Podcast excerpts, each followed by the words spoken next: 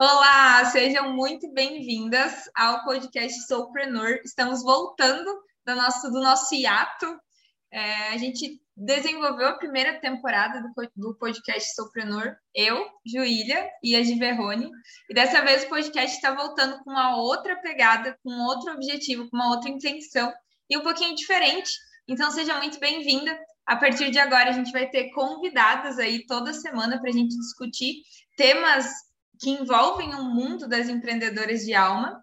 É, se na primeira temporada, em todos os episódios, a Gi esteve aqui do meu lado, dessa vez não podemos garantir que ela estará aqui em todos, mas com certeza em alguns deles ela estará também. Hoje ela está por aqui. Oi, Gi! Oi! Saudades desse podcast maravilhoso. E junto comigo a gente ainda tem hoje a Ingrid Ciavier, minha sócia, para quem ainda não conhece, e a Lu, da Miolo Digital. Vou pedir para elas se apresentarem, para vocês conhecerem um pouquinho delas também. Oi, gente, meu nome é Luísa. É, vocês podem me encontrar no Instagram, arroba miolo.digital. É muito difícil me definir de um jeito muito objetivo, assim, porque minha, minha atuação acaba sendo muito plural, assim, eu venho da área de arquitetura, e depois virei designer e depois retomei meu lado escritora poeta. e hoje em dia falo sobre autoconhecimento, assim, para ajudar pessoas a terem mais coragem de colocar o negócio delas aí no mundo. Maravilhosa. Se vocês ainda não conhecem o trabalho, o trabalho dela, eu sugiro super que vocês espiem depois do podcast, que eu tenho certeza que vocês vão adorar. Gri? Boa. Bom, eu sou a Gri, né? Ingrid, mais conhecida como Gri, todas as pessoas que eu conheço me chamam de Gri, então fiquem à vontade para isso. Eu sou sócia da Ju, na ilha, e vocês podem me encontrar no arroba Ingrid Ciavi com X no final, Ciavie com X. É meio difícil de escrever, mas estarei aí em algum lugar na descrição. Se você me segue por dois dias, provavelmente você já vai conseguir achar o arroba dela com facilidade. é, de fato. Bom, hoje convidei essas mulheres maravilhosas para a gente bater um papo sobre os nossos processos criativos. Eu e a Gui, a gente já está juntas na sociedade faz dez meses agora, e a gente começou a notar que a nossa, a nossa forma de criar, especialmente de criar conteúdo, que é o tema desse podcast, é muito diferente e a gente começou a perceber que não existe certo ou errado, né? Existe a forma de cada um, existem os formatos que fazem mais sentido para cada uma de nós.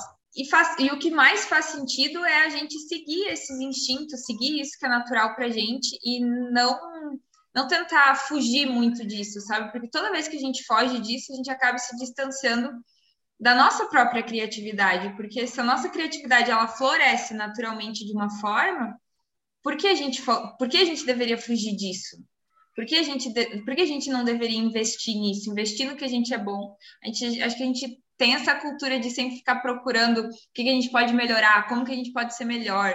E aí, às vezes, a gente, a gente esquece de potencializar realmente o que já é natural para a gente. É, quem quer começar aí compartilhando um pouco do seu processo? É, quando você fala isso da gente ter uma coisa que a gente faz melhor, assim, eu até tive um, um insight aqui sobre a forma como eu produzo conteúdo, porque eu sinto que o que eu faço melhor é experimentar, assim. Então, eu nunca começo a criar conteúdo pelo mesmo lugar, assim, eu gosto de testar lugares diferentes. Então, às vezes esse lugar é o rascunho, às vezes esse lugar é um, uma ideia, né, um tópico ali que já está mais definido. É, às vezes esse lugar é até uma ilustração que eu faço, e eu penso que eu posso falar mais sobre ela, assim. É, às vezes o conteúdo de outra pessoa também, né, que inspira a gente. Então, eu acho que são muitos caminhos possíveis, assim, e eu acho que para quem cria, para quem é, entra em contato com a criatividade, acho que essa coisa da experimentação é um, é um fundamento, assim, que ele está muito presente na nossa vida, né? Então, por que não usar essa experimentação também para dar esse, esse início mesmo nas, nos posts, né? Nossa, é, é muito verdade isso. É, a minha, o meu processo criativo, as minhas ideias, né? Ele sempre começa organizando ideias, mas é porque para mim, uh, essa questão da organização, essa questão do, é, do planejamento é algo muito forte para mim, assim. Então, o meu processo criativo, ele sempre começa de uma organização das minhas ideias. E aí, nesse sentido, até dentro da metodologia que eu e a Gri a gente criou de produção de conteúdo, a gente tem o que a gente chama de coleta, né? E a coleta é justamente um grupo no WhatsApp, um quadro no Trello, um, uma lista, um, enfim, qualquer lugar onde você possa coletar essas suas ideias.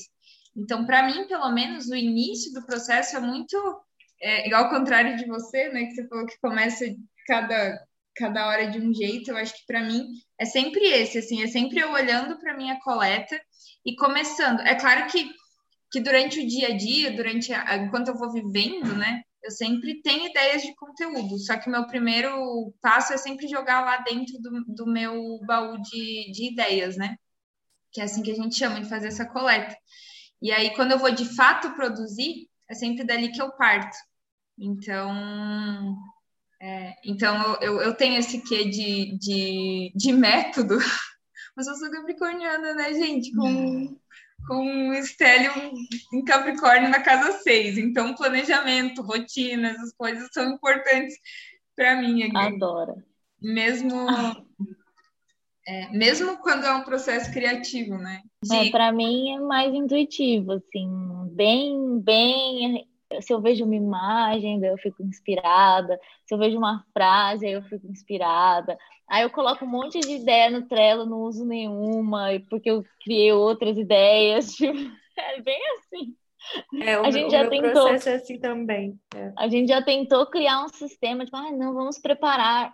Não dá certo, porque se pra, prepara antes, depois fica lá no Trello, abandonado. Já deu aqui, entre meu parceiro, já deu até muitas conversas, porque acontecia isso, ele escrevia, ele fazia e eu não usava, então chega, vamos deixar de uma forma bem, bem fluida, bem intuitiva. Tem algumas coisas que ficam mais fixas assim, mas todo o resto é bem, bem fluido mesmo com base em imagem e frase. E parando para pensar, era exatamente isso que eu fiz, que eu comecei, né? Eu escrevia 30 frases para o Vida e depois eu colocava essas frases em imagens e postava. Então era um, um, processo muito simples, que é parecido até com o que eu trago ainda hoje. Né? Não dá para me colocar num, num sistema hum. muito fixo. É. Eu sinto que eu sou, assim, a minha forma de criar é bem híbrida. Então depende muito da minha circunstância. É, por exemplo, quando a gente desenvolveu o, o método de criação, quando eu intuí magia lá atrás, para mim foi por, pela necessidade de dar um pouco mais de estrutura, só que assim, né, com as minhas deficiências. Depois a Ju veio e melhorou isso 300% com, com a visão de, de sistemas e a capacidade de criar fluxos dela. Mas nasceu assim da minha da minha necessidade de domar um pouco a minha mente não linear, porque isso uh, por mais que seja super interessante, eu acho que me ajuda a criar conteúdo mais interessante mesmo, assim, com mais, com mais vida. É, é um pouco difícil de sustentar, né? Ele não é. Eu sinto que se eu não tenho muito espaço para criar, como é o caso na minha vida hoje, que né, o meu, a minha agenda tem, tem outras coisas que são tão importantes quanto né? Criar conteúdo hoje, para mim, é, é, dar vazão à minha voz, mas não é de onde vem, por exemplo, a, a renda da minha casa. Então, eu preciso priorizar outras coisas e deixar. Hoje, então, eu preciso deixar que o meu conteúdo saia de uma forma mais natural, mais fluida. Então, para mim, é tipo assim: a ideia vem, eu preciso executar na hora. Então, ter habilidade e aí eu escolho formatos que me permitam fazer isso, né? Como Reels, por exemplo, os Reels mais inspiracionais, falando que é uma coisa rapidinha ali, eu simplesmente falo. Então, eu, hoje eu crio o que é mais fácil, estou aplicando a lei do mínimo esforço nesse, nesse sentido, mas eu sinto que, assim, para mim é bem híbrido, porque eu consigo tanto criar uma, eh, uma estrutura, assim, mais sustentável se for necessário, né, com, com um sistema, quanto criar de forma pura e simplesmente intuitiva. eu fico navegando entre esses universos aí. Eu achei muito interessante a Gri falando que ela faz os rios, falando tal, muito rápido, né? E eu pensando assim, se eu vou fazer isso, eu fico três, três horas, cinco horas, entendeu? É todo um, um, um sistema. Quer que eu faça meus, meus stories do meu jeitinho lá com texto, imagem, é, sou eu. Muito mais do que fazer rápido um rios muito maravilhosa essas potencialidades, assim, né? Como a pessoa fala com muita naturalidade uma coisa que é fácil para ela. Também fiquei escutando e pensando a mesma coisa. Faça um Reels ele super rapidinho, gente. Reels é o formato mais difícil. Não, mas é porque eu, eu sinto que é muito da forma de transbordamento mesmo, né? Por exemplo, é, a Ju, ela escreve a news toda semana e ela entra ali num fluxo que vai que vai, sabe? É, é prazeroso. Eu acho que é, é sobre isso, assim. Como a minha forma de transbordamento é, é a minha voz, é o que eu falo, e normalmente a, a, os meus pensamentos, assim, as sementes de, de pensamento, elas vêm e, se eu não pegar elas e plantar ali na hora, elas vão sumir, elas vão embora, porque mesmo que eu leve para uma estrutura no, no Trello, no Notion, mesmo que eu faça a coleta, provavelmente elas não vão ser desenvolvidas como se elas tivessem, sabe como elas se manifestam ali na hora. Então eu sinto que é, quando eu faço isso, sou eu me tirando do caminho da mensagem. Tanto que é exatamente assim: a ideia vem do jeito que ela veio, eu preciso executar e eu nem penso muito, porque eu, às vezes eu penso, meu Deus, será que eu estou falando está fazendo sentido? Porque é, é bem assim, um, as, algumas mensagenzinhas que vêm são muito canalizadas e é muito curioso, porque sempre que eu solto alguma coisa nesse formato, é, alguém vem me manda uma mensagem falando, nossa, eu precisava ouvir aquilo. Então, às vezes é para uma pessoa só, sabe? Mas eu, eu sinto que eu preciso. Esse é o meu movimento de sair do caminho da mensagem, que a gente, a Ju fala muito isso, deixa a mensagem ser a mensagem. E é isso, assim, porque esse é o meu, a minha contribuição para que o meu canal se mantenha limpo, para que a mensagem chegue da forma que ela tem que chegar, né? Sem, a, sem as minhas distorções mentais, sem o meu olhar enviesado. Perfeito. Assim como você falou, como para ti é a fala, eu sinto que para mim é muito a escrita porque eu, eu, sinto que a escrita, a, a, escrita ela justamente traz uma estrutura mesmo que a fala às vezes não tem. Então, para mim, é difícil falar alguma coisa sem eu saber aonde eu quero chegar. Só que escrever eu consigo, porque eu consigo, eu consigo ir revisando isso, né? E agora citando o mapa astral de novo, tem muito a ver, né? Tipo, meu Mercúrio em Capricórnio também, então eu tenho essa necessidade de querer. Eu para mim é muito difícil narrar as coisas como a Gri narra, vivendo elas. Para mim é muito mais fácil viver elas, concluir o que eu preciso concluir e depois passar uma mensagem mais sintética, mais estruturada, sabe? Eu tenho bastante facilidade em fazer isso, inclusive é isso que eu faço na News. E, e essa, então é, é muito entender também a nossa forma de não, de não entrar na mensagem, né? De não atrapalhar, de deixar a mensagem ser a mensagem. Porque eu sinto que eu faço muito isso durante os meus textos, e às vezes eu escrevo um texto aqui, agora, e eu não sinto que eu tenho que postar ele, eu sinto que eu tenho que postar ele daqui na quarta-feira que vem. Eu sinto que ele tem que ir pro ar daqui a duas semanas, no dia de não sei o que lá. Daí ele vai pro ar e magicamente é exatamente. A Juliana a do passado sempre acerta. Sempre. É uhum. É bizarro. É bizarro. bizarro. Gi, Lu, vocês sentem que vocês têm, assim, é, vocês conhecem a forma de transbordamento de vocês? Assim, o que, que é mais fácil é, para vocês? Eu estava pensando aqui, em partes eu sinto que é voz, mas é voz áudio, né? Mas eu tenho pensado também muito na escrita, eu tenho sentido muito a escrita. Por exemplo, a sequência de stories que, tá, que eu fiz hoje, primeiro eu faço escrita e depois eu vou passando e vou melhorando conforme eu vou passando para os stories. Se eu vou direto, já às vezes eu não, eu sinto que falta alguma coisa às vezes no raciocínio, sabe? Eu preciso passar inteira a ideia para depois levar para outro lugar. Isso no áudio também, mas assim, vídeo com certeza é um desafio para mim, assim, que, que eu evito, tenho evitado fazer, né?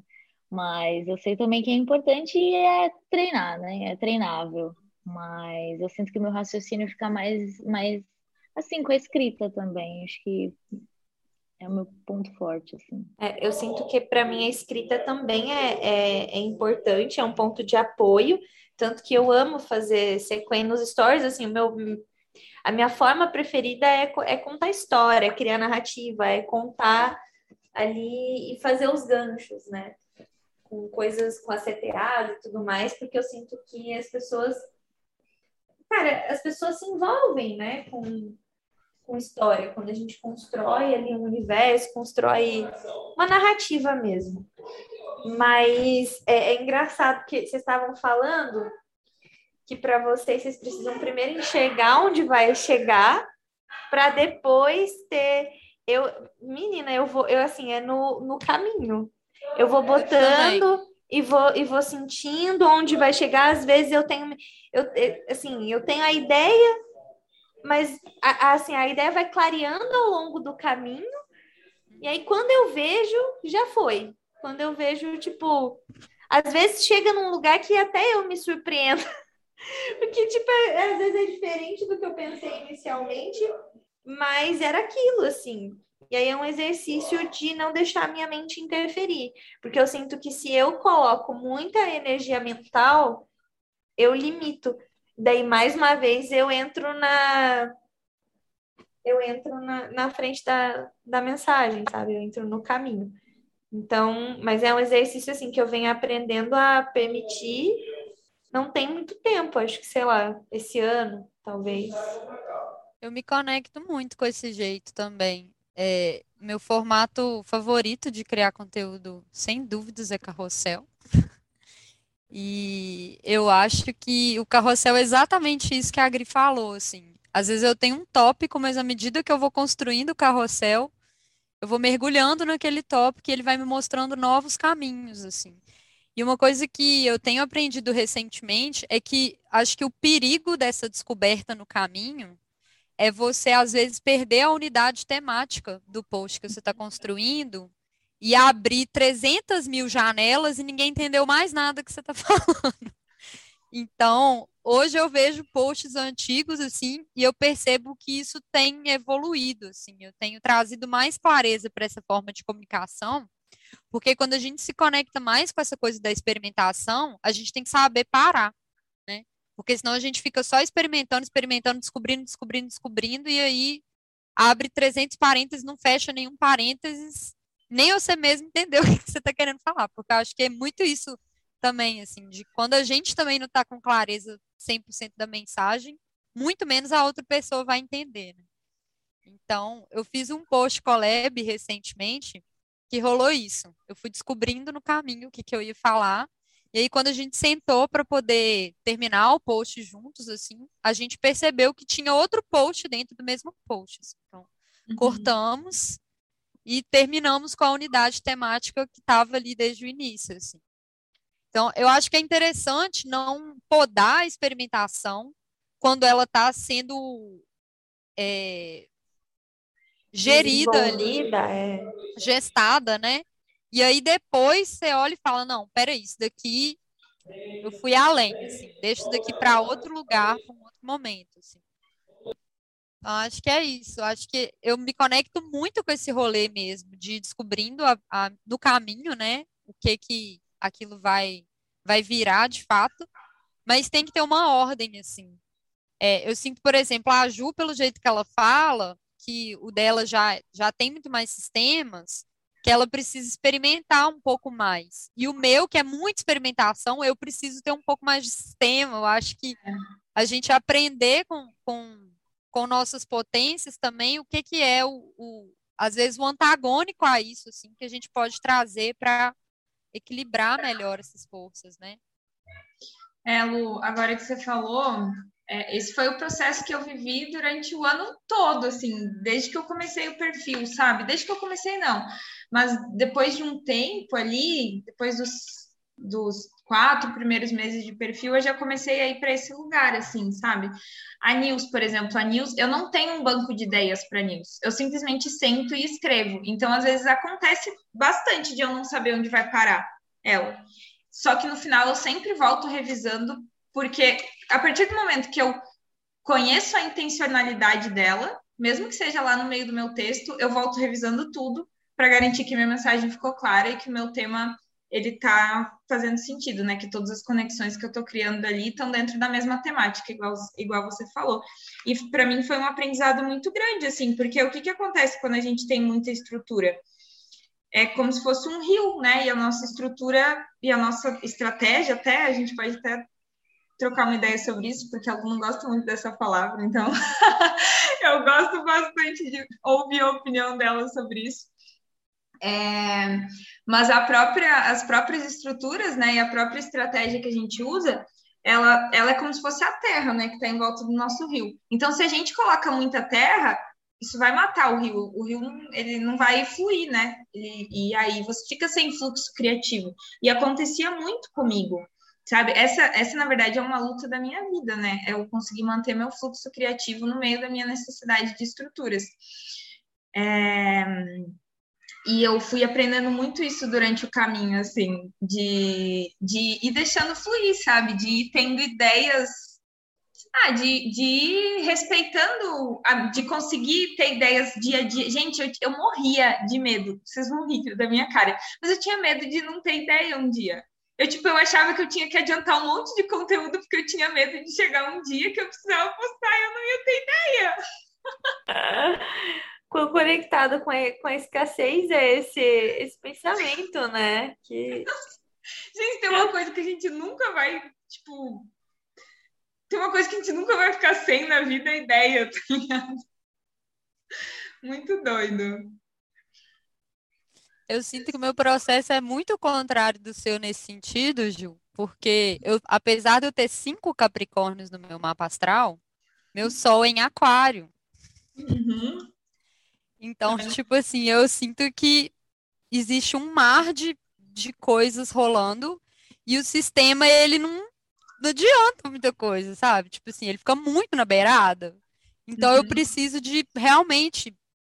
É, eu tô, tô começando a entrar em contato com isso agora, assim, de entender que eu preciso dessa clareza, eu preciso realmente pegar o mar e ele, e ele ser um rio, de fato, porque senão né? Eu não consigo fluir, eu fico exatamente, eu fico o mar mesmo, com aquelas ondas ali, bate na areia, acabou, não dá nada para ninguém, sabe? Tipo assim, tem que tem que, sabe, tem que ter um caminho, tem que ter uma direção ali do rio mesmo. Então, está sendo, eu acho que também essa é a batalha da minha vida, assim, de de canalizar esse mar, assim, numa direção que tem um sistema, que tem uma estrutura ali, que não que não deixa a coisa ficar tão perdida, né? É. Eu, eu fiquei pensando aqui que eu queria saber qual que é o propósito da criação de conteúdo de cada um, assim.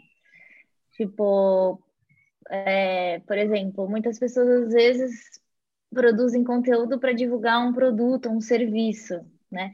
E às vezes você acaba ficando tão dentro do, do produto que você esquece, tipo, ah, como que eu realmente quero criar conteúdo? Como que eu gosto de criar conteúdo? Qual que é o propósito do conteúdo de vocês, assim? O meu tem muito a ver com autodescoberta. E isso se tornou um, uma, uma vontade de ajudar pessoas a se descobrirem também, assim. Eu acho que quando a gente tem uma intenção, a gente acaba querendo isso para o outro também, né? Meio, meio como se fosse espelhado mesmo, né? É, eu falo que eu comecei a criar conteúdo na Miolo porque eu não sabia o que eu queria fazer. Que é uma coisa meio contraintuitiva às vezes também, que as pessoas elas acham que elas precisam saber exatamente o que elas têm que criar de conteúdo para começar a criar, né? E isso às vezes não acontece, se você ainda não sabe, aí você vai deixar de criar por causa disso, né?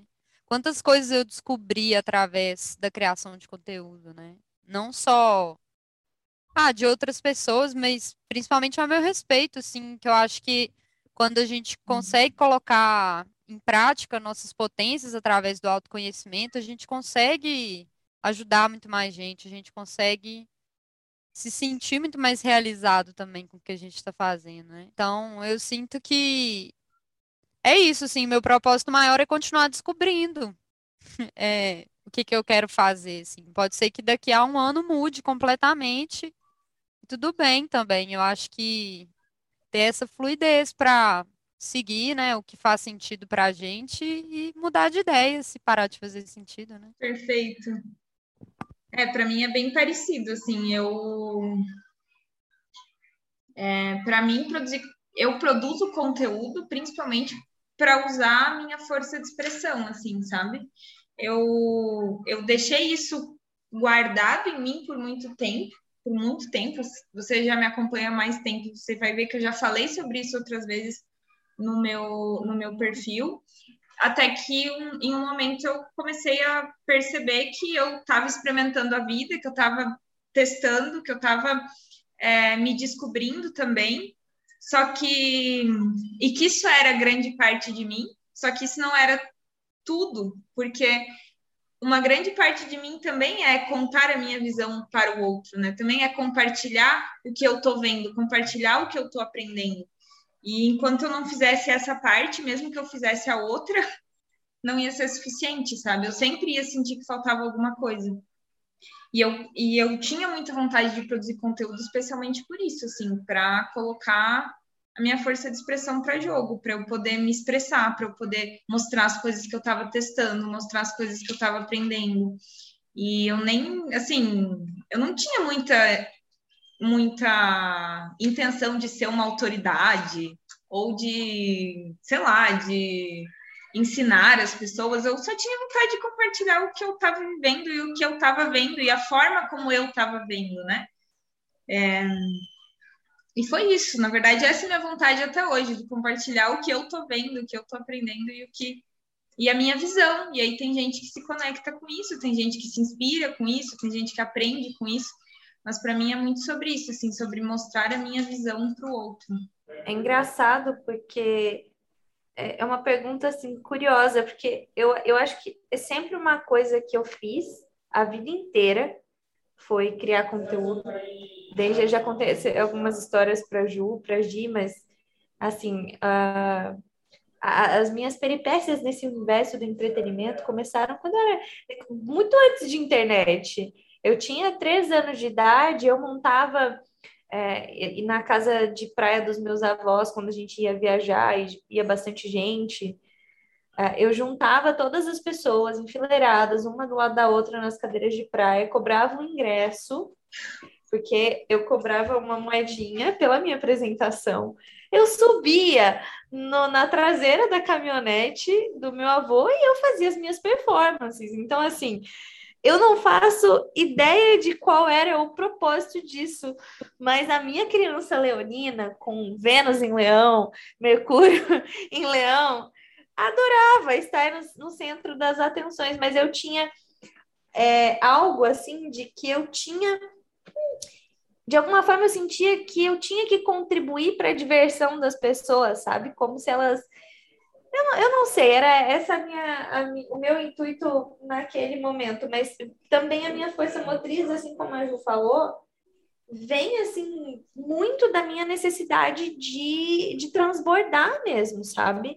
Diferente do que a Ju, isso, isso já é o contrário do que a Ju vinha falando, se ela tinha medo, se ela, se ela sentia que ela tinha que anotar, né, que criar ali a, as ideias dela, colocar ali, anotar para não perder, porque um dia ela podia ficar sem.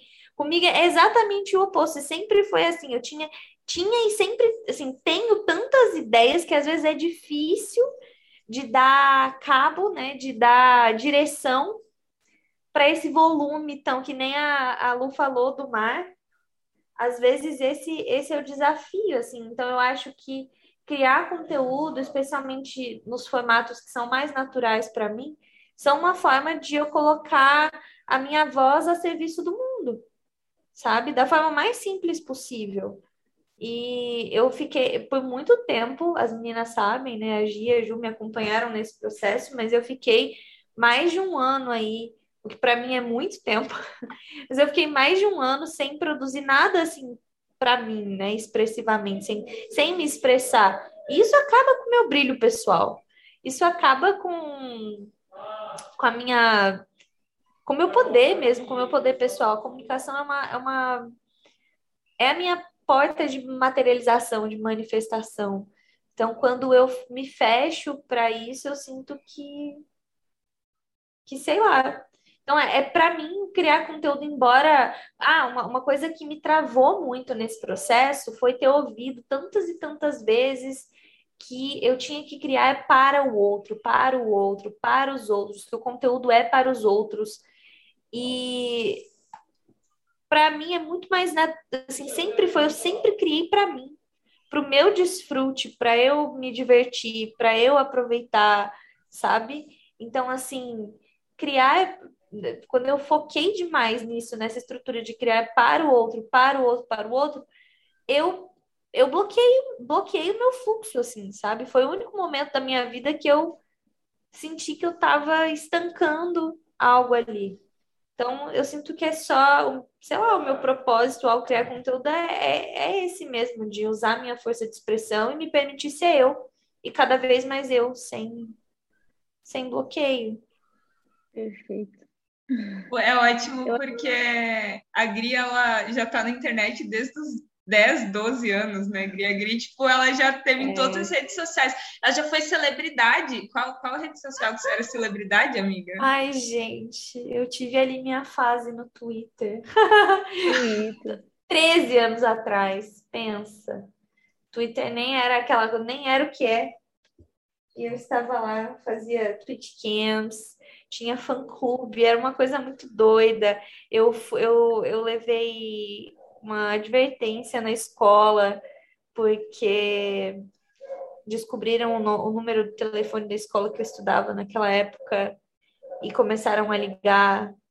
E aí foi muito doido. De um fã-clube, amiga. Nossa, Gri, é muito capaz não... que eu te conheço dessa época, porque 13 anos atrás eu vivia no Twitter. E eu vivia é. acompanhando todo mundo. Ah, eu, eu vivia assim junto. Cara, é engraçado que quando eu paro para pensar, eu já ressenti muito isso, mas hoje eu agradeço pelos caminhos que a minha vida tomou. Mas todas as pessoas com quem eu me relacionava, assim, ou sei lá, 80% das pessoas com quem eu me relacionava naquela época, né, virtual, no ambiente virtual, se tornaram é, blogueiras ou youtubers ou tipo assim é muito engraçado tem tem vários youtubers que eu vejo e falo cara eu não, não, não sei se eu, se eu devo citar nomes aqui mas assim tem, tem um menino ele chamava chama né Carlos Carlos Santana até namorado eu arrumei para ele gente na época foi um negócio um negócio muito louco, assim. As fofocas e de aí... 13 anos atrás. Pois é, então assim, tem. É, acho que é por isso que às vezes pra Ju é tipo. Nossa, como vocês conseguem consumir esse tipo de conteúdo? Mas é que para mim sempre foi muito natural. Eu estive. Oi, meu amor. Eu, eu estive ali desde. A gente, eu não sei se vocês conhecem a revista Capricho. Uhum. É, quem, né? Quem... Entregando, 90... entregando. entregando a verdade. Entrega a verdade. Mas o, era assim, lá, gente, lá em 2009, 2010, era o auge do auge. E aí, é, tinha, a gente tinha um, tinha uma outra revista que era uma revista virtual, não tinha versão impressa. Mas um dos, um dos organizadores, né, um dos editores dessa revista virtual, que é tipo um blog. Até 15 a gente. Mas que tinha muita força ali no Twitter, ele me chamou para participar com um grupo de, de pessoas ali. Então era tipo uma concorrência da Capricho no Twitter. E era muito, era muito rixa, assim mesmo, o, o negócio. Mas eu lembro que. Mas eu lembro que nessa época é, o que me fez assim, eu qual que era o, lance, né? Como que isso aconteceu? Eu, gostei, eu sempre gostei de cantar e tocar violão. E aí, por pura diversão, eu abria a Twitch Cam e cantava. Tipo assim, nunca tinha muita gente, era sempre tipo cinco, de cinco a dez pessoas. Aí um belo dia um, um menino aqui da minha cidade, ele tinha sido, ele tinha sido colírio da Capricho. Algu alguém mandou para ele, tipo, alguém que estava me assistindo mandou para ele, ele divulgou para outros 10 colírios E de repente, naquele dia, entraram 4 mil pessoas na live, a gente passou o fio, que foi uma coisa bem bizarra. A gente entrou nos Trending Topics. E foi isso, assim, foi só a experiência mais insana da minha vida. Depois daquilo, eu trabalhei com música por um tempo. Eu tive algumas oportunidades, assim, de, ah, de viver algumas coisas, mas como morava aqui no interior, era mais difícil também é, eu morava com os meus avós, né? E a internet naquela época não era uma coisa tipo, ah, isso vai ser um trabalho. É trabalhar com internet, tipo, criar conteúdo como um trabalho de fato é uma coisa muito recente, tipo, sei lá, de 5, 6, no máximo 7, 8 anos atrás. Então, pensa, 2009, 2010, 2011, que eu estava no, no ensino médio, os meus avós super né, tradicionais ali queriam que eu estudasse, então para eles isso era só uma distração do, do caminho que eu tinha que seguir. Por muito tempo, é, isso me frustrou muito, porque quando eu, é, no meu ano de vestibular, quando eu fui entrar na, na faculdade, assim, eu tive que tomar algumas decisões, e aí, enfim, rolaram algumas questões e aí eu saí, assim, sumi. Mas, gente, vocês procurarem o meu antigo nome no, no YouTube, tem, tem um vídeo de quando eu fui prestar vestibular em BH, fiquei no hotel, algumas pessoas foram me ver no hotel, eu já nem, nem tipo, já nem tinha mais tanta presença ali, sabe? É, é um, foi, é, é, muito bizarro de contar, mas eu, eu olho assim com saudade a minha criança leonina era, uma, era muito satisfeita com todo esse, com todos, todos esses olhares, assim. Mas era, era, assim, era, era bizarro, porque eu tive que criar, sei lá, dezenas de contas diferentes no MSN, porque quando as pessoas descobriam o, o e-mail para adicionar, eu abria e o meu computador travava. Aí eu não podia mais entrar naquele.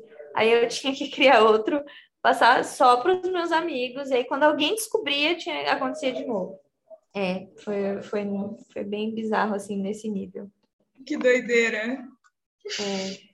Mas, gente, e aí, e aí com isso eu trabalhei um tempo, assim, compondo. A gente teve, é, eu trabalhei com a Digi House, com estúdio, com a Studio House, que eram produtoras de Franca, e a gente teve algumas, acho que foram duas músicas que foram cotadas para novela, mas acabou não entrando, enfim. Mas foi, foram experiências bem legais, assim. Eu tenho, eu tenho, eu tenho alguma, algumas experiências que às vezes até eu esqueço, assim, nesse meio. Então sempre foi muito natural criar.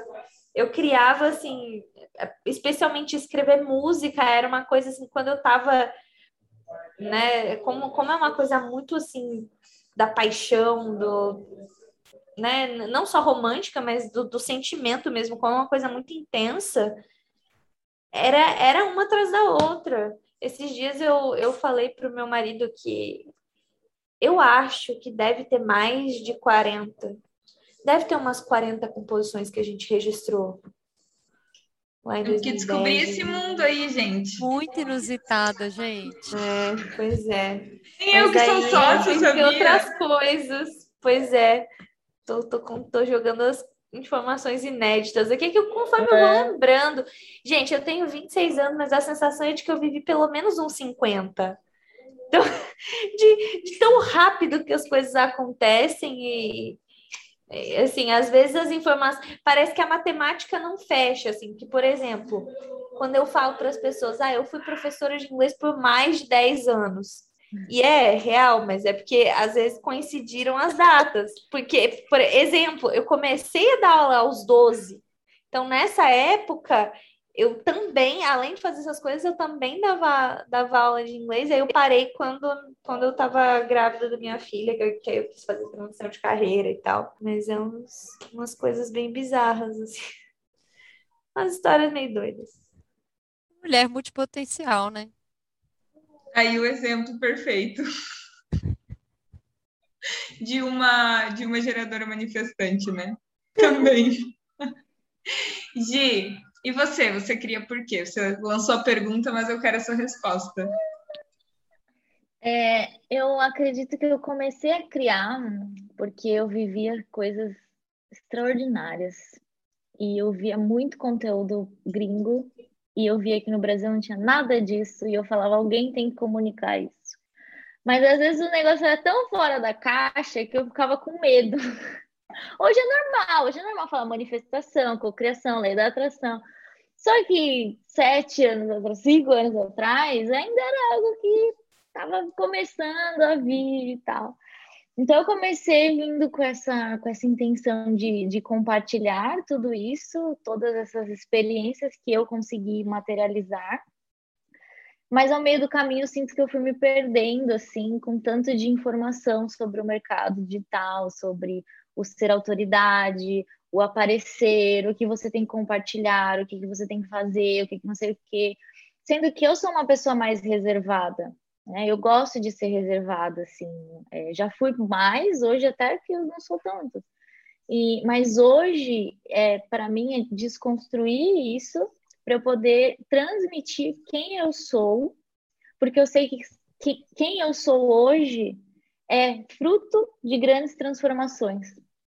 E eu ajudo a fazer essas transformações. Então, hoje eu sou a minha persona transformada, definitivamente. E eu também me surpreendo, às vezes, com, com, a, com a minha vida. Enquanto a Gri falava, eu fiquei lembrando das experiências relacionadas também ao, ao digital, a Capricho, a fazer jornalismo, porque queria trabalhar numa revista como a Capricho, coisas assim. Mas também de poder querer comunicar isso, assim, eu acho que eu estou desconstruindo muita coisa e são pequenos passos, né, até é, essa questão de eu sinto que eu ainda estou muito presa a estruturas de conteúdo, assim, do que é conteúdo, do que é gerar valor também. Inclusive, foi uma coisa que eu perguntei para as meninas essa semana. Eu falei, eu quero postar uma foto minha numa praia bonita aqui, porque eu tô fazendo, eu tô vivendo uma experiência que pessoas sonham em viver mas eu sinto que isso não é gerar valor. Claro que é, porque inspirar é gerar valor, né? Então, estou quebrando vários conceitos do que é isso, mas o meu propósito hoje é realmente é, transmitir quem eu sou, o que eu gosto e os conhecimentos através da minha própria vida, assim. Né? Eu acho muito maravilhoso essa expressão que a Gil usou de de ser a própria persona transformada, né? Porque eu sinto que toda empreendedora curandeira é isso aí. É. É, é Você muito... se cura e promove, né, essa cura. Uhum. Exato. E é legal quando a gente consegue ir contando isso, né? É, Lu, você falou que, que você começou a produzir conteúdo na Miolo porque você não sabia, né? Você não tinha as respostas ainda. Então, à medida que você vai produzindo e você vai encontrando as suas respostas, as pessoas vão vendo o processo vivo, né? Vão vendo as coisas acontecerem, vão vendo o teu crescimento, vão vendo o teu, as tuas experimentações, vão vendo o que ficou, o que não ficou. Isso é muito rico, né? Porque às vezes quando a gente olha é, para alguém que já está com uma coisa toda estruturada, toda consolidada, a gente pensa que é aquilo e ponto final. E não é, né? É um caminho. Muitas vezes a gente não vê esse caminho também, né? É. Porque eu acho que a grande maioria das pessoas espera é, ter uma ideia mais clara do que quer fazer, e talvez até por criar uma coisa, vamos dizer assim, mais rígida do que é que se deve fazer, muitos projetos acabam, né? Porque uhum. não existe essa essa maleabilidade de estou aqui descobrindo se é isso mesmo, né? Então, tipo, ah, não era isso, errei. Tipo assim, gente, empreendedorismo existe isso de errar, né? Isso, isso também é uma coisa que a gente começa a criar conteúdo, a gente já ressignifica imediatamente, assim, porque a gente percebe que o erro é uma fonte de informação muito preciosa, né? Então, de um certo lado, assim, a gente aprende até a ter um pouco de vontade de errar também, assim, né? Que é sinal que a gente pegou num, num ponto ali de numa zona de conflito, né? Que é onde a transformação verdadeira acontece, né? É verdade. Eu sempre uma vez eu fui num Startup Weekend, eu não sei se vocês sabem o que, que é isso, mas é um, é um evento onde a gente tem uma, um final de semana para montar uma startup, assim. E aí, lá, um dos, uma das primeiras coisas é a gente desenhar, fazer um, um esboço inicial e aí fazer o processo de entrevista com outras pessoas na rua, em outros lugares e tudo mais.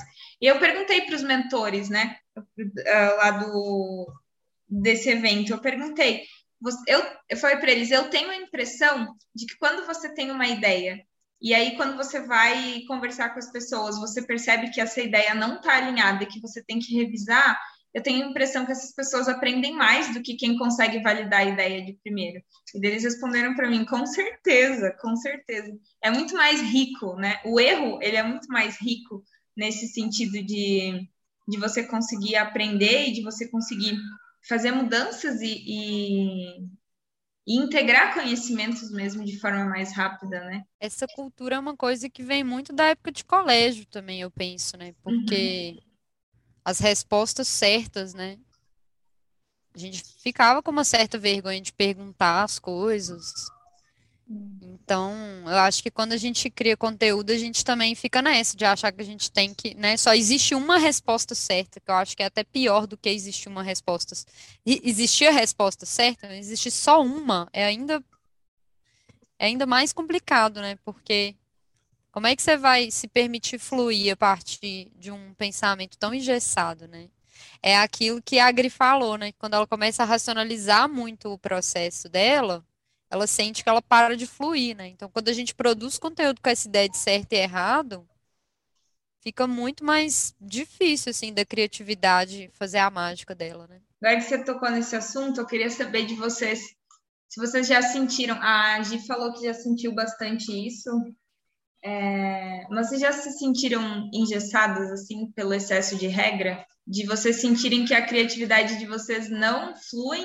Não flui, assim, eu não, não tô conseguindo criar porque porque tem que ser desse jeito, porque tem que ser daquele outro jeito. Já. Por aqui já, não sei o que a Lu vai falar, mas assim, quando eu quando eu entrei mais assim, de fato, quando eu entrei em ação no universo. Gente, desculpa os barulhinhos do Theo aqui, mas quando eu entrei em ação nesse universo do marketing digital, eu sinto que eu comecei a querer, foi o que a Ju falou no, no início, eu, eu, sinto que eu querer eu queria seguir, eu quis começar a seguir todas as regras. Assim, eu queria a verdade é que eu queria que funcionasse rápido. Entendeu? Eu queria que funcionasse logo, então eu fiz, eu fiz tudo. Aí eu vi que tudo que eu estava fazendo não estava funcionando rápido. Aí eu queria, eu, aí eu dava, dei vazão, falei, não, quer saber, eu vou dar vazão à minha criatividade e, e vou, vou fazer do jeito que eu. Quer dizer, eu fui, eu fui de um extremo ao outro, né? Da, do extremo do que é vou seguir as regras pro vou ignorar todas as regras mas eu sinto que por algum tempo sim. Eu me prendi bastante assim ao que eu ah, as minhas referências naquele momento e acho que isso me deixou bem bem bem distante de mim. Esse foi o meu maior prejuízo assim, na minha visão. Eu acho que conseguindo ter um discernimento assim de que a regra é uma sugestão e não uma regra, dá para a gente aprender muita coisa com isso, assim. Mas isso, eu acho que isso é uma coisa que, que, que é, acomete a todos nós, produtores de conteúdo, porque a gente entra falando de determinado assunto, que não, às vezes não tem nada a ver com marketing, que às vezes não tem nada a ver com branding, que às vezes não tem nada a ver com lançamento. E aí, quando a gente vê, a gente está estudando muito todas essas coisas e deixando o nosso assunto principal mais secundário ali nos nossos estudos, assim. É, no caso da, da Ju, e da, da Agrimenos, que vocês trabalham diretamente com marketing, né? Agir, pelo que eu entendi, é mais desenvolvimento pessoal. Então, é isso. Muitas vezes a gente para de estudar o que é o nosso assunto principal, assim, e quer entender tudo de marketing, quer entender tudo de branding, quer entender tudo de lançamento, sendo que às vezes nem está fazendo lançamento ainda, mas já está ali estudando lançamento, né? Então, é, eu sinto hoje, assim, que não só o excesso de regras me atrapalha em criar conteúdo, mas o excesso de informação também, assim. Uhum. Eu acho que tem que tem que ter um filtro, né? Porque a quantidade de informação que a gente tem acesso hoje é um negócio muito surreal, né? Então, se a gente não consegue ter um momento, né? Não é, ah, nunca mais pode rolar feed de Instagram, não é isso, mas assim, é ter a consciência de, não, beleza, agora que eu tô, tô consumindo conteúdo de maneira livre mesmo. Mas eu acho que não, não ficar muito tempo consumindo coisas de forma aleatória, porque o nosso repertório, ele vira aquilo que a gente produz, né? Então, se a gente está consumindo conteúdo de uma forma bagunçada, muito provavelmente a gente vai criar conteúdo de forma bagunçada também, né? E eu acho que depende muito também de, de dos profissionais que a gente segue dessas áreas, porque eu vejo que existe formas muito gentis, muito fluidas, é, muito respeitosas com a individualidade de cada um também, que trata é, esses ensinamentos que são super importantes, tanto na, na área do marketing quanto do branding, de uma forma que você consegue aplicar aquilo sem deixar de ser quem você é, né? Acho que esse é o ponto principal, assim, a gente não que aplicar uma regra, não que seguir uma receita nunca vai fazer sentido, não é isso, mas beleza, faz a receita. Gente, igual receita de comida mesmo, você vai fazer ali, tá mandando você jogar uma quantidade de sal que você não quer jogar, não joga. Não tem ninguém ali te obrigando no fim das contas, né? Então eu acho que é também ter, ter essa separação do que que é do que que faz sentido, né, individualmente mesmo. Gente, sério, eu nunca consegui seguir uma receita igual, tá? Isso, isso é simplesmente impossível. Eu, eu acho que foi por isso que eu criei o Autonomia Digital, entendeu? Porque eu precisava de um lugar onde as pessoas pudessem testar sem precisar seguir todos os passos, porque eu não consigo seguir uma receita, uma receita de brigadeiro igual tá na receita, entendeu? Eu sempre mudo alguma coisa, cara. É incrível. Eu tenho. Isso é maravilhoso. É você tá ali adicionando a sua verdade naquilo, né? É. Eu, eu, acho que isso que a Lu falou é muito importante, assim, de, de filtrar, né? Isso foi uma coisa que a gente internamente conversou bastante essa semana. Semana passada, não sei se o tempo tá passando aqui mesmo. Mas de, de, desse monte de informação que existe e de um monte de informação que não é para o seu perfil porque existem muitos perfis. Existe um perfil de pessoas mais introvertidas, existe, pessoas... existe todos os tipos de perfil, todos, todos, todos. E às vezes, conforme você vai consumindo, você vai acreditando que aquilo é necessário, aquilo é para você. Então, você está consumindo tanto que você se perde nessas informações e acaba pegando, achando que é uma verdade. É, agora a gente tem falado bastante de arquétipos de marca, e tem pessoas até falando que todo mundo está focado no, no soberano, né? Que todo mundo é soberano. E aí você vê todo, tudo nessa informação, se apegando a esse tipo de informação, porque parece que é o que dá certo, mas nem representa, às vezes, a essência. Porque são, aliás, 12 arquétipos, né? Por quê? Porque cada pessoa tem uma essência, tem uma diferença. Então, acho que filtrar, assim, às vezes, quando você não está conseguindo sair do lugar ou você está com, com muitas ideias, silencia o principal, que é o, o Instagram. Uhum. Para de olhar, eu sei que você ama, eu sei que é difícil. Eu adoro seguir as gringas falando de business, mas tem horas que eu fico doida. Uma tá uhum. fazendo uma oferta de 555 dólares, a outra de 1.111 dólares, a outra de 222 dólares, e eu tô assim, o que que eu quero? O que que é para mim? Não sei, só tô aqui silencia, sabe? Silencia mais, coloca esse filtro. É muito importante mesmo que tenha essa, existe a inspiração, existe a colaboração, mas também assim, não, não queira pegar tudo, né? Tudo posso, mas nem tudo me convém. Especialmente eu e a Gi, a gente tem propriedade para falar disso, né, Gi? Porque vou puxar um pouco do desenho humano aqui. Especialmente as pessoas que são refletores, que têm o centro G aberto, a gente tem essa tendência de, de ir espelhando os desejos e a identidade das outras pessoas, né? Então, é...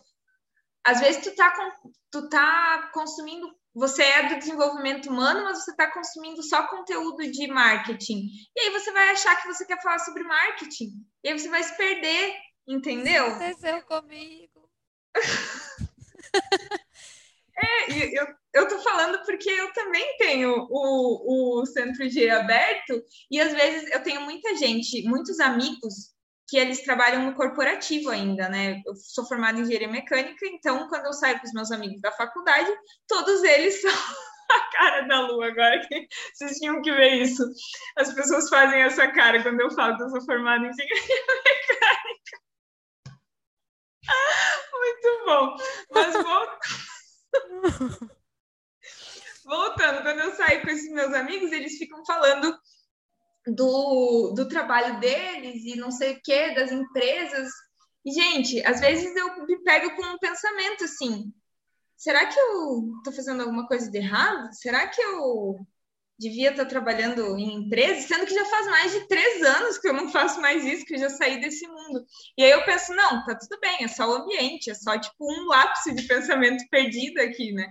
Eu, eu sei o que eu quero, tá muito claro para mim o que eu quero. A Vitor tá, ficou assustada agora com o meu pensamento. Calma, amiga, foi só um pensamento. Eu, eu consigo separar muito bem isso, mas é só um exemplo para vocês entenderem que essas coisas acontecem mesmo, especialmente é, se a gente tem algumas, algumas predisposições a isso no desenho, né? É... Enfim, é, essa coisa do excesso me lembra aquele episódio de Friends que o Joey veste todas as roupas do Chandler. E, tipo assim, para mim isso é muito o que a gente faz com as informações, assim, né? A gente vai colocando aquele tanto de informação e a gente não tem mais contato com quem que a gente é embaixo daquilo ali tudo, né?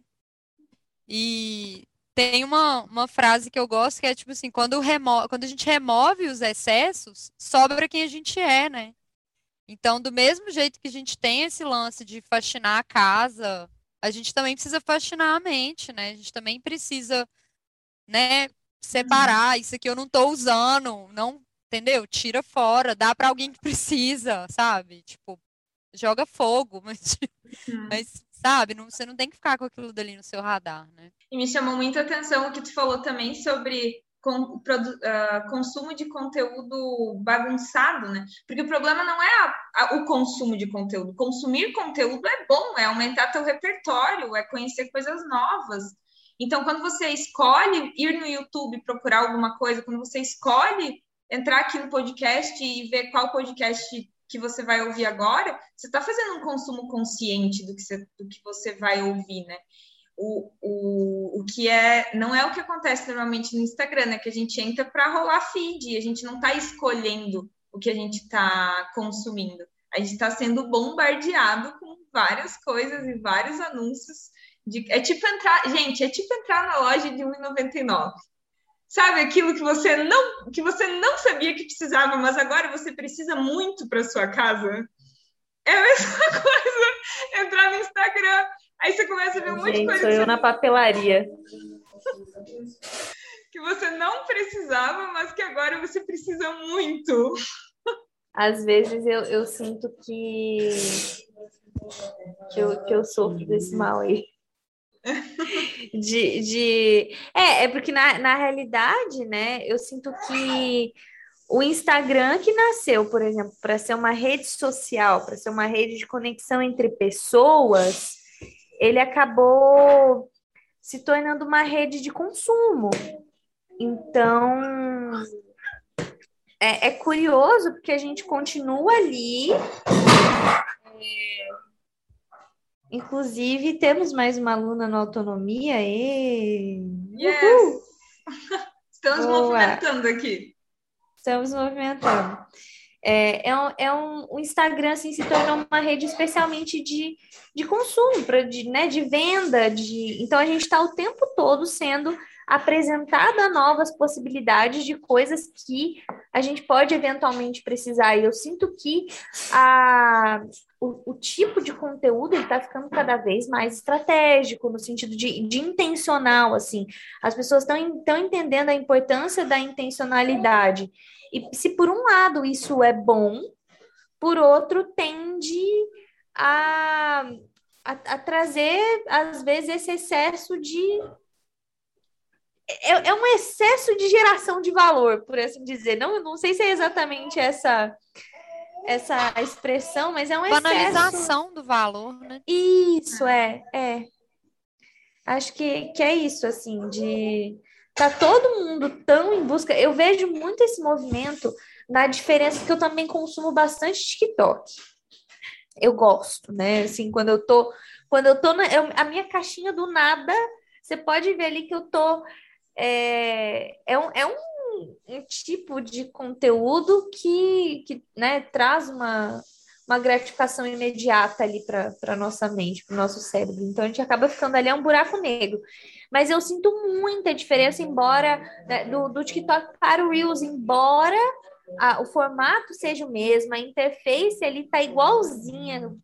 Ele, eles estão realmente copiando na cara dura, mas o conteúdo, assim, a forma como as pessoas distribuem e, com, e consomem o conteúdo no Reels hoje é muito diferente do TikTok.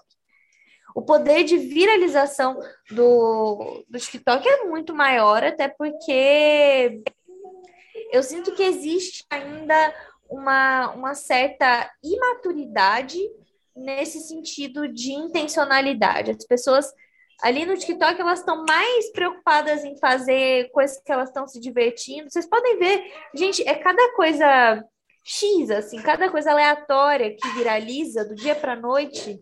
Às vezes, no mesmo dia, viraliza e desviraliza de novo, e a pessoa, né, daí não sabe o que fazer com aquilo. Eu sinto que é isso, assim, talvez até por estar no, no Brasil há mais tempo, o TikTok, o Instagram já tenha. Né, eu, eu sinto que o Instagram cresceu com a gente. Porque eu, pelo menos, criei minha conta 10 anos atrás. 10 anos atrás, gente, eu tinha 16 anos, eu vivia uma coisa. Minha, para mim, o que, que era interessante? Mostrar o que eu estava fazendo, postar umas fotos de prato, da, né, da eu na academia. Na academia. Isso, exato. E aí eu sinto que a nossa geração, tipo, foi consumindo e criando de uma forma diferente, e agora a gente tá nisso. Então, o Instagram, eu sinto que ele tá envelhecendo com a gente. Sabe? O Instagram é, é a é a ferramenta ali da, da nossa geração. É só a gente. É, dificilmente você vai encontrar uma molecadinha ali de sei lá, de 10, vamos colocar de 10 a 15 anos, sabe? Ou, sei lá, até uns 18 anos, a pessoalzinho nessa faixa aí de 18 a 20, 22, 23 anos, que, que formam uma massa consumidora de conteúdo muito grande, eles estão já num outro movimento. Então eu sinto que existe assim essa, essa diferença no tanto no formato de consumo quanto em quem está consumindo. Está acontecendo com o Instagram a mesma coisa que veio acontecendo com o finado Orkut, que eu, eu estive lá também, é, e com o Facebook, né? Então eu sinto que, claro, eles estão ali Mas dessa botando vez mil a gente coisas. Vai ser as pessoas que ficam no Instagram, né? É, exato. A gente, nós somos as pessoas que estão ali. Eu acho que cada geração nesse momento está encontrando a sua forma de, de expressão, sabe? A sua forma de, de se comunicar. E eu acho que esse movimento tende a ser cada vez mais, mais intenso, mais, mais natural. Pode ser que em cinco anos o Instagram morra? Pode. Eu acho que é por isso que a gente tem que falar é, tem que colocar em pauta esse processo exploratório de entender como você cria independente da plataforma. Uhum. Né? Se é escrevendo, se é falando, se é dançando, se é pintando, se é desenhando, se é qualquer qual é a tua forma de quem gosta de, de fazer carrossel chora. É, mas eu sinto que sempre nasce algo novo, né? Sim. Isso pode é. ser explorado de outras formas, né? É, imagina, se você fizer, ao invés de um, de um exemplo, assim, um exemplo bem esdrúxulo agora, mas você usar a energia que você usa para fazer um carrossel, você desenvolver a habilidade de fazer ilustração animada, sabe? Para você fazer reels, por exemplo. É um, eu acho que as nossas Pensei habilidades vão se infantis. transformando. É, olha, é também, exato. Gosto. São, são experimentos. Eu acho que esses movimentos vão forçando a gente para o limite da experimentação, assim, sabe? A gente vai, vai sendo empurrado, tipo, porque senão é, eu, eu lembro que eu vi muito, eu vi muita gente se, se revoltar com a ferramenta, eu inclusive, né? Myself included nesse, nesse, nessa lista aí de pessoas que se revoltaram quando o Reels foi implementado e quando as políticas e o algoritmo do Instagram começaram a, a usar ali um trazer um favoritismo para o conteúdo em vídeo. É, mas é o que é, né? É o que é, a gente não tem como mudar isso. A gente pode, é, é claro, a gente pode escolher, mas a gente tem que entender que a gente paga o preço pela nossa escolha. Então, se eu quero conteúdo, dá para super continuar fazendo só conteúdo carrossel, dá para super continuar postando um- uma foto, sabe?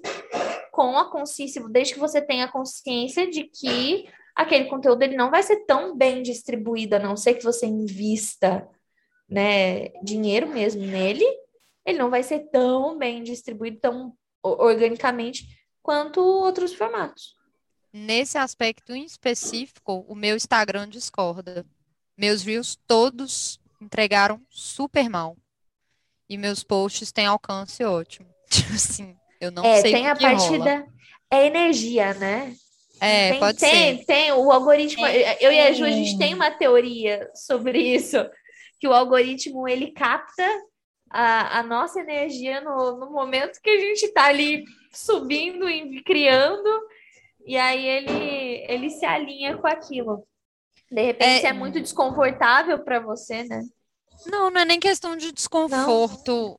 Eu- até porque os reels que eu fiz foram mais animação, assim, não foram de fato vídeos. Talvez até por isso que não tenha tido um alcance tão interessante. Mas eu tenho uma certa dificuldade com, não só com reels, mas com esses tipos de conteúdos que na minha cabeça são tipos fast contents. Igual tem tipo fast food, fast fashion, aí tem os fast contents. E eu, eu não me identifico tanto com esse tipo de conteúdo, então acho que eu também, quando eu, quando eu tento consumir para entrar na onda, que é isso que a gente estava falando das regras, né, também, eu sinto que dá bem errado assim mesmo, sabe? Não é uma coisa que eu, que eu faço com muita alegria de fazer, e eu acho que essa alegria do. É, é a métrica da alegria, né? Quando você entrega um conteúdo feliz, ele vai distribuir melhor de fato. Isso é uma coisa que, para mim, assim, é óbvia. É, não, só ia falar que nessa lógica do dessa diferenciação das gerações, assim, que a gente passa, eu vejo que existe uma transição, né, da- das gerações que que eram mais voltadas para um consumo, para um consumismo de, de, de bens físicos, né? E a nossa é um consumismo de informação, né? Então, eu estava falando sobre isso com um amigo esses dias, assim, que vocês lembram aqueles programas de acumuladores? Que tinha Aham. no Discovery, não sei qual, e aí tinha a casa da Discovery Home and galera. Ele É. mesmo. Tinha aquela casa da galera, assim, com, sei lá, caixa de McDonald's jogada as pilhas, assim, no canto e tal. E eu fico pensando que a mente da gente tá meio assim com o conteúdo, né?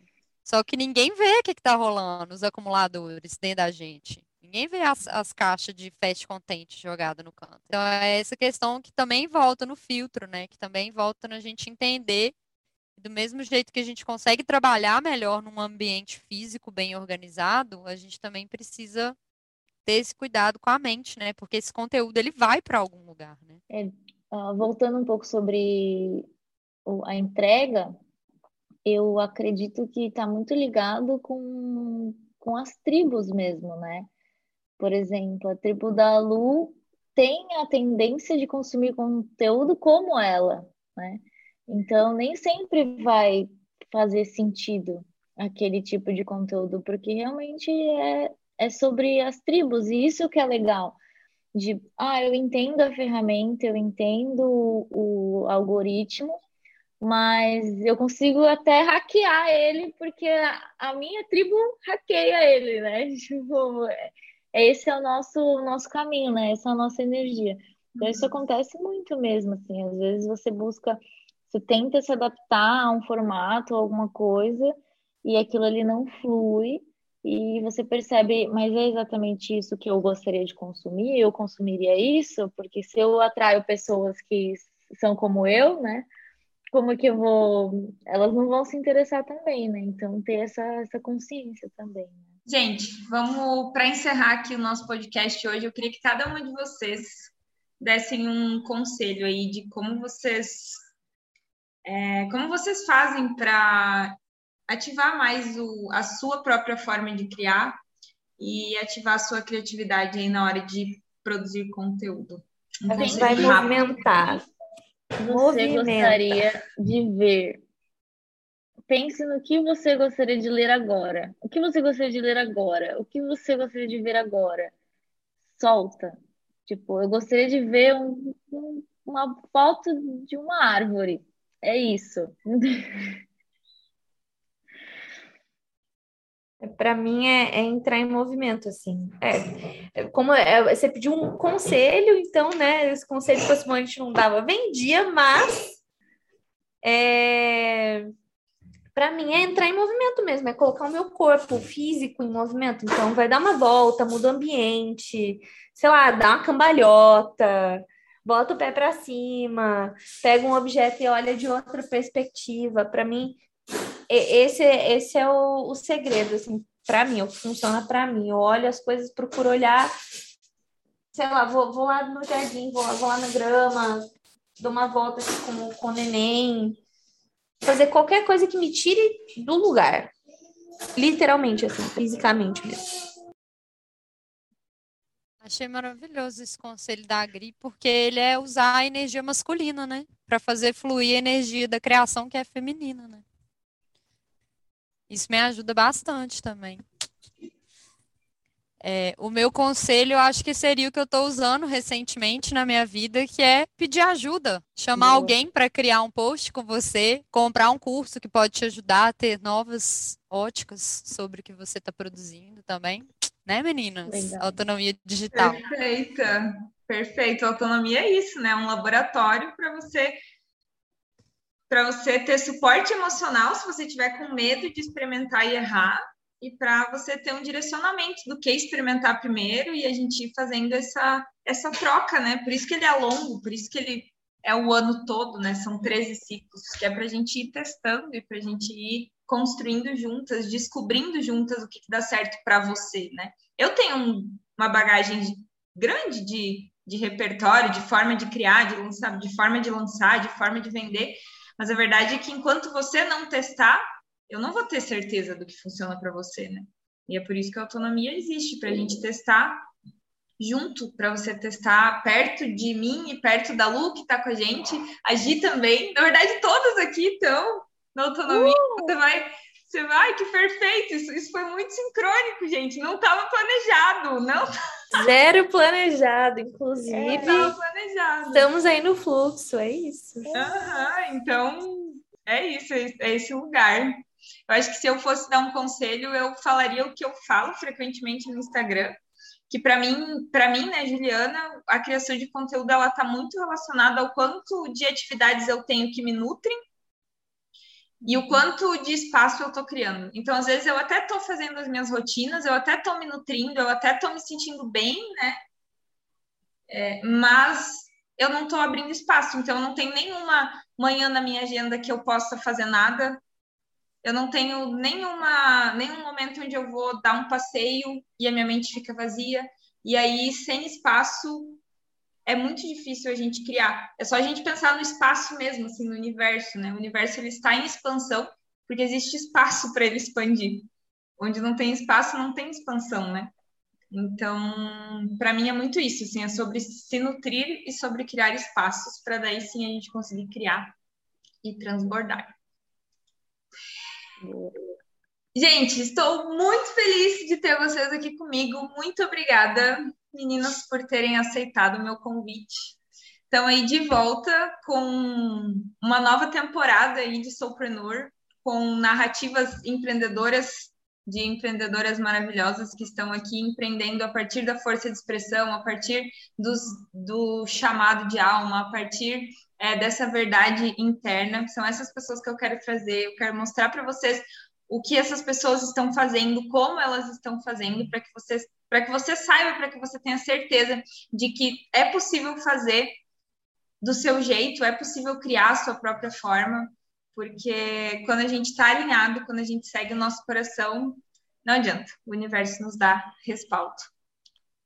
Bom, muito obrigada, Gi, muito obrigada, Lu, muito obrigada, Gri, por estarem aqui comigo e com todas as obrigada. pessoas que ouvir esse podcast.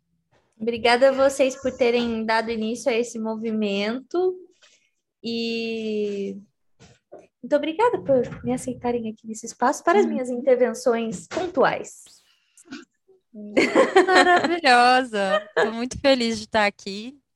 Espero que tenha sido tão gostoso para quem ouviu quanto para a gente foi falar, né? Que vocês não estão vendo as carinhas, não, mas sorrisos mil aqui. E foi muito gostoso conversar com vocês. A troca foi muito legal. Ai, gratidão. Estou muito feliz com esse, com essa transformação do Soulpreneur. As coisas se transformam sempre para melhor. Então, foi muito bom mesmo. Amém. Gratidão. Então tá bom, um beijo e até o próximo episódio.